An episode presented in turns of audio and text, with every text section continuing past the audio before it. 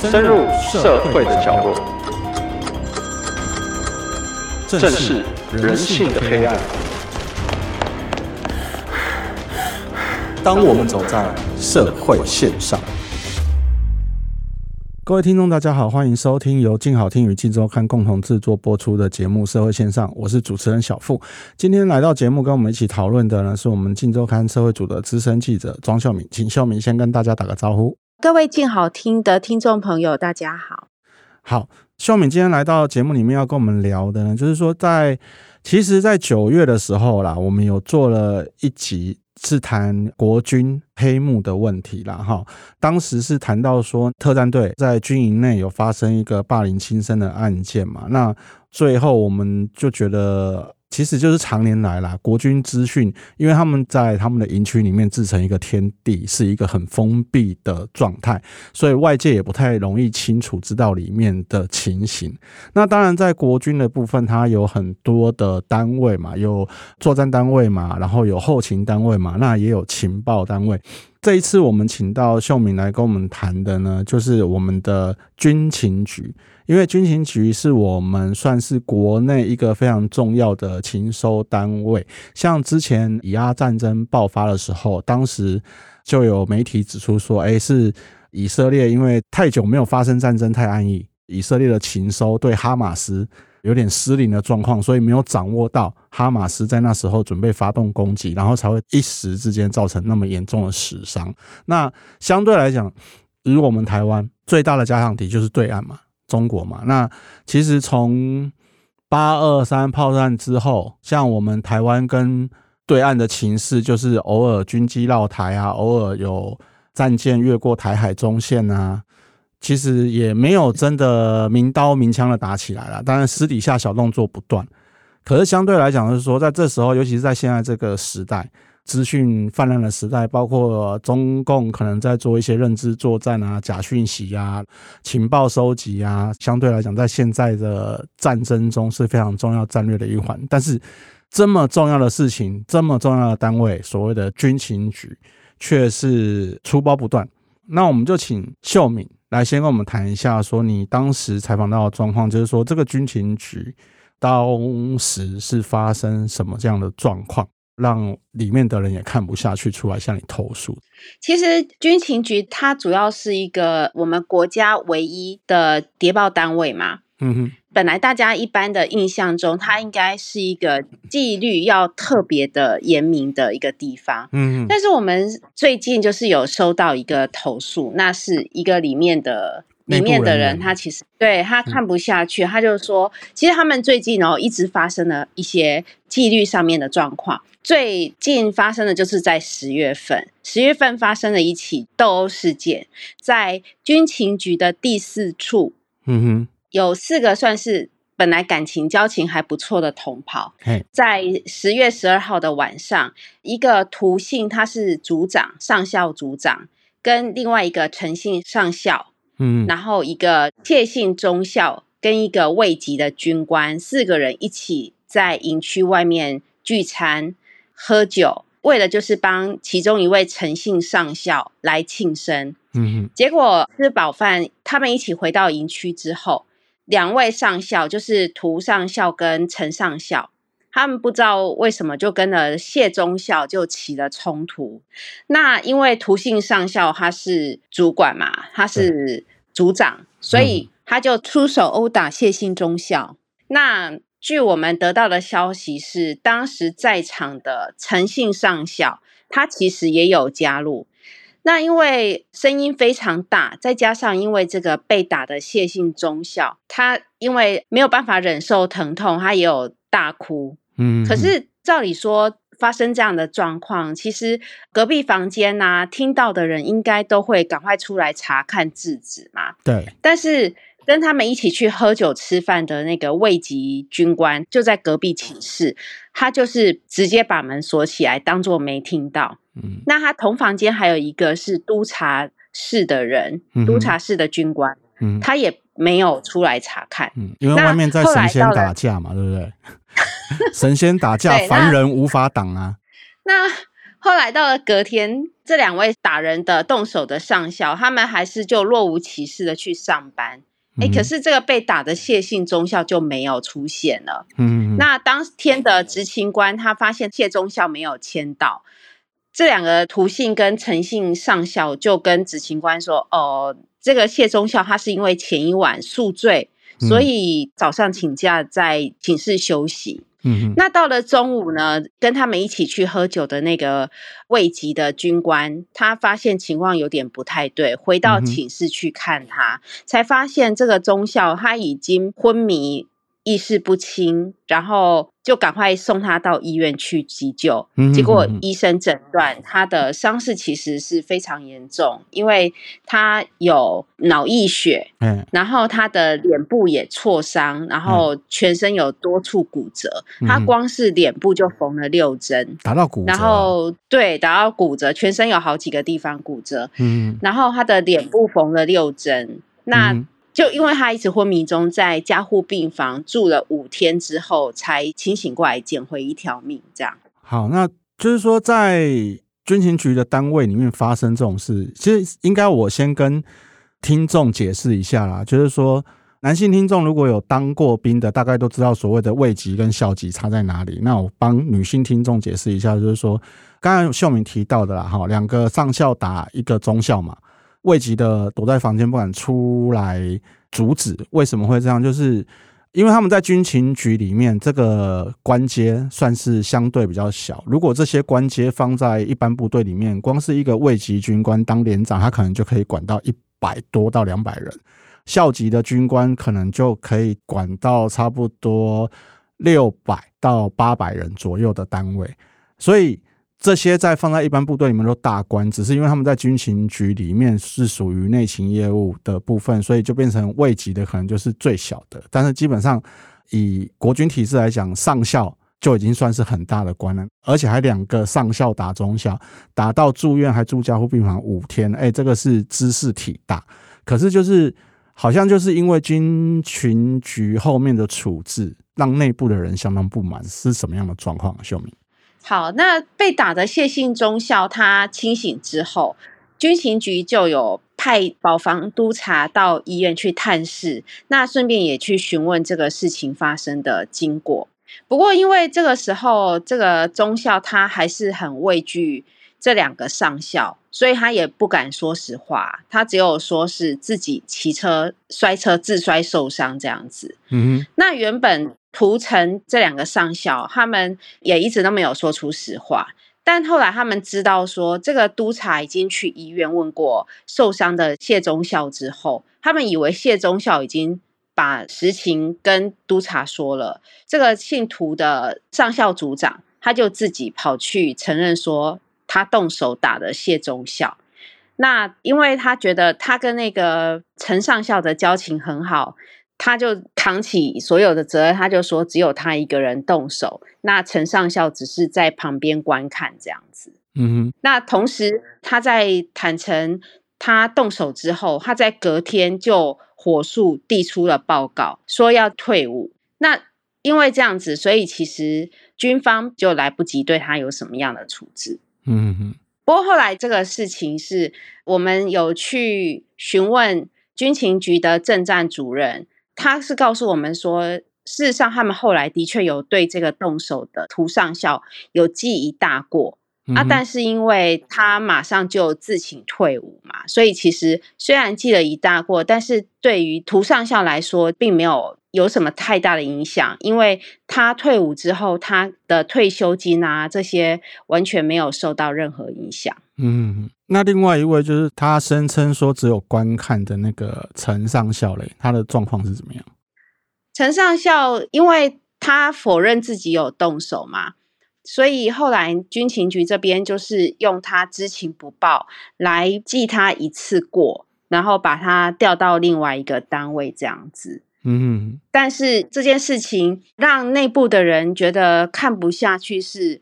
其实他们知情的人说，这个中校被打已经不是第一次了，在之前也有过一次。然后他之前也是说自己是自摔的，嗯，那就是觉得说上面的只是抱持着息事宁人的态度这样子，而且还下达封口令，禁止下属来谈论，然后也不准他们对外透露。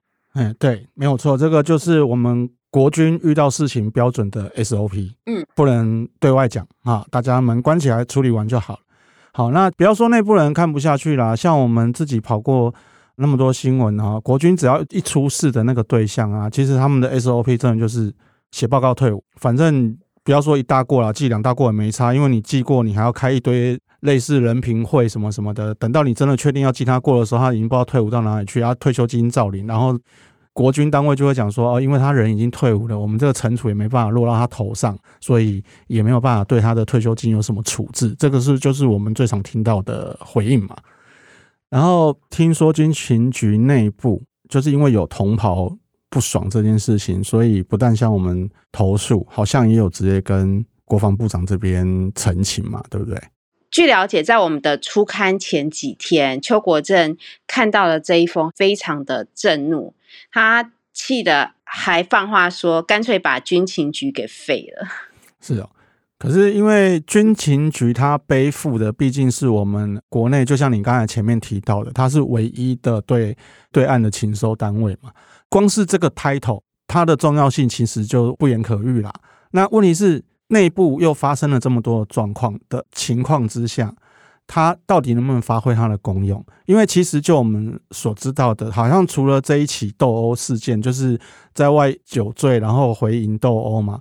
其实军情局这陆陆续续在这之前也有很多状况，是不是？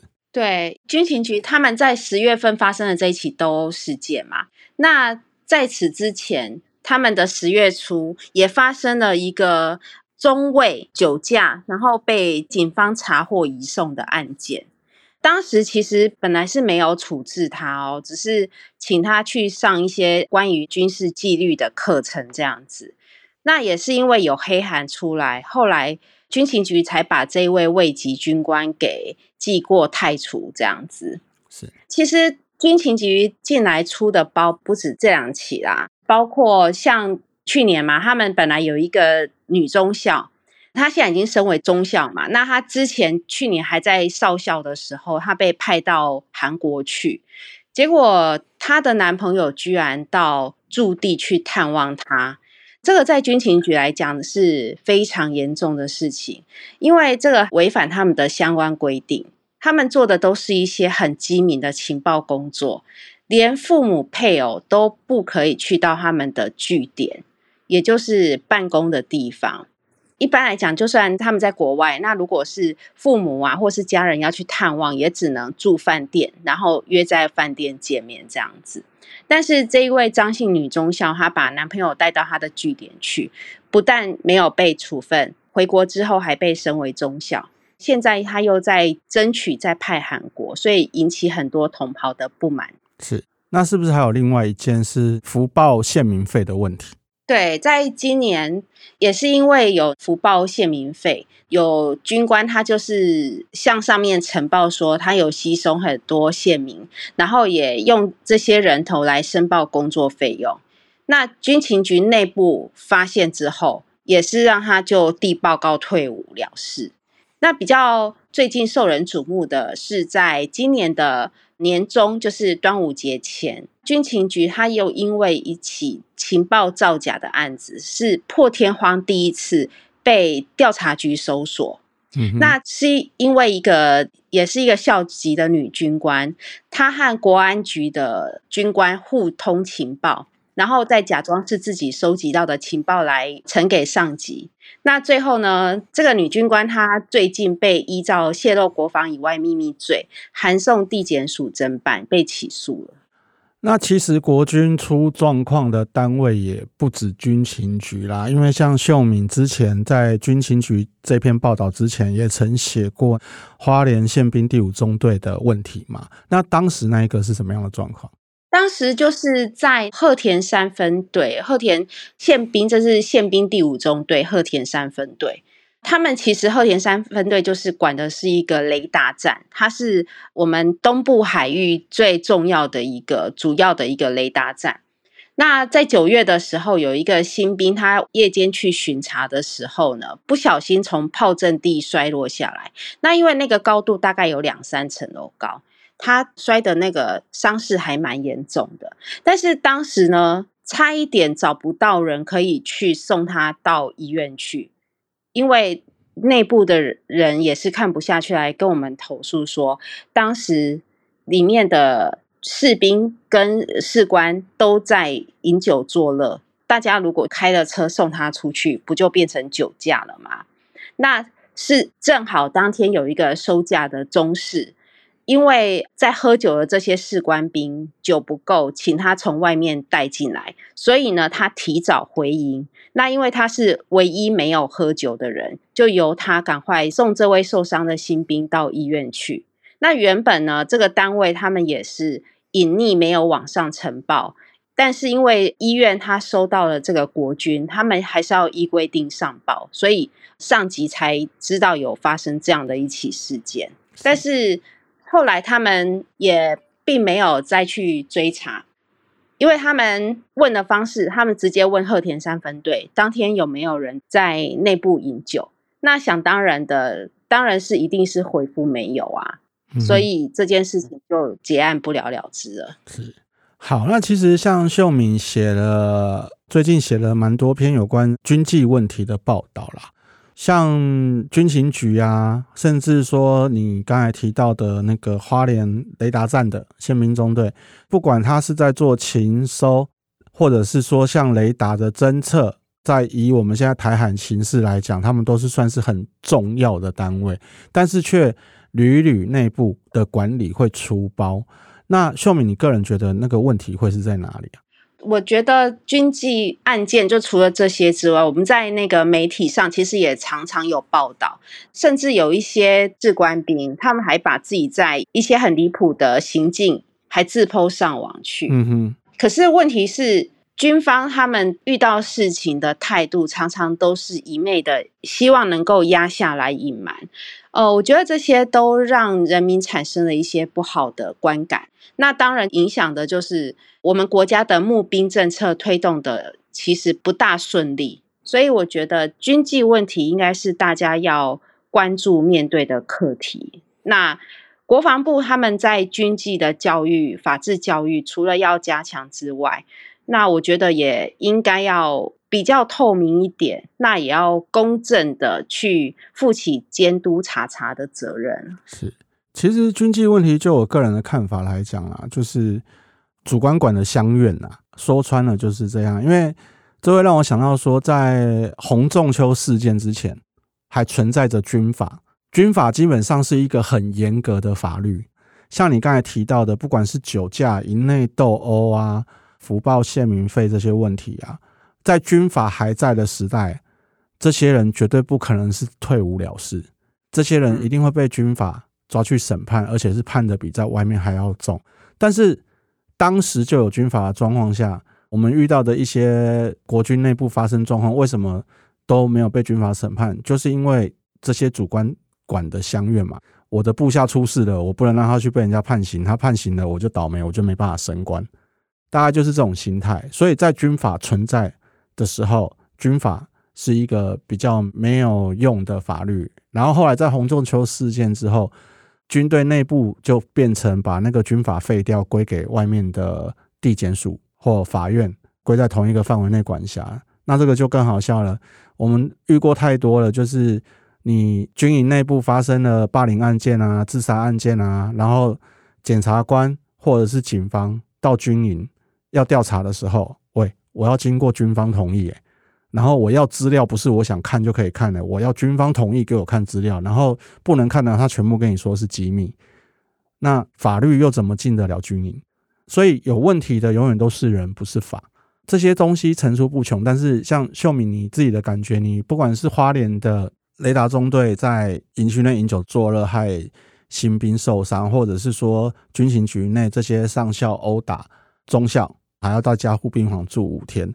当你去问这些单位主管管的时候，你直接明白说一下，你觉得他们给你的回答是一个真的有要处理这个问题吗？还是说就是应付一番虚应故事呢？他们的回应当然都是好，我先去了解，之后就会告诉你说，我们去查了，没有这样的事情。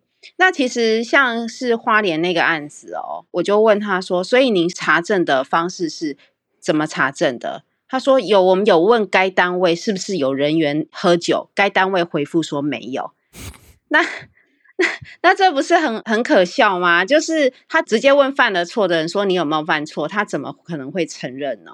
嗯嗯嗯，对，所以其实问题都在这里，问题就是在于国军永远都是呃有错不改，也不认。的这种态度，然后当你除非可以抓到他很明确的证据，问题就像我一开始讲的，军营里面就是一个封闭的状态，除非里面的人自己有掌握，要不然其实外界的人，不要说我们记者啊，连检调司法、警察要进去，都受到国军的重重阻碍，那真相又会在哪里？所以有时候像你刚才提到说，哎，邱国正震怒。说干脆不要军情局这种单位了。其实一旦用到“震怒”这两个字的时候，就表示反正这个长官也是做做样子啦。“震怒”这两个字，我们常常在报纸上都看到，谁震怒谁震怒。那问题是到后来嘞，事情继续嘛。真的有心，其实你国防部要去做教育训练的话，应该先从这些主管管的心理开始做起。你把部队里面的害虫揪出来，送法办，该汰除的就汰除。那这些主官管在做的是正确的事情，不要影响到他升官嘛，不要影响到他的仕途嘛。那自然这些主官管对于底下的人犯错就不会去隐瞒，那就会让国军的纪律可能会往更正确的方向去走了。好，那没错，因为其实这些主观只是怕被连累而已。对，那希望说这一个方向是一个可以研究的方向，希望说国防部的各单位可以考虑看看。那当然，如果不考虑的话，反正我们有新闻，我们照写了，我们也是可以继续写，也算不错了哈。秀敏，好，好，那我们今天谢谢秀敏，谢谢各位，呃，谢谢大家的收听。有兴趣了解更多社会事件的听众，欢迎锁定由静好听与静周刊共同制作播出的社会线上。我们下次见。想听爱听，就在静好听。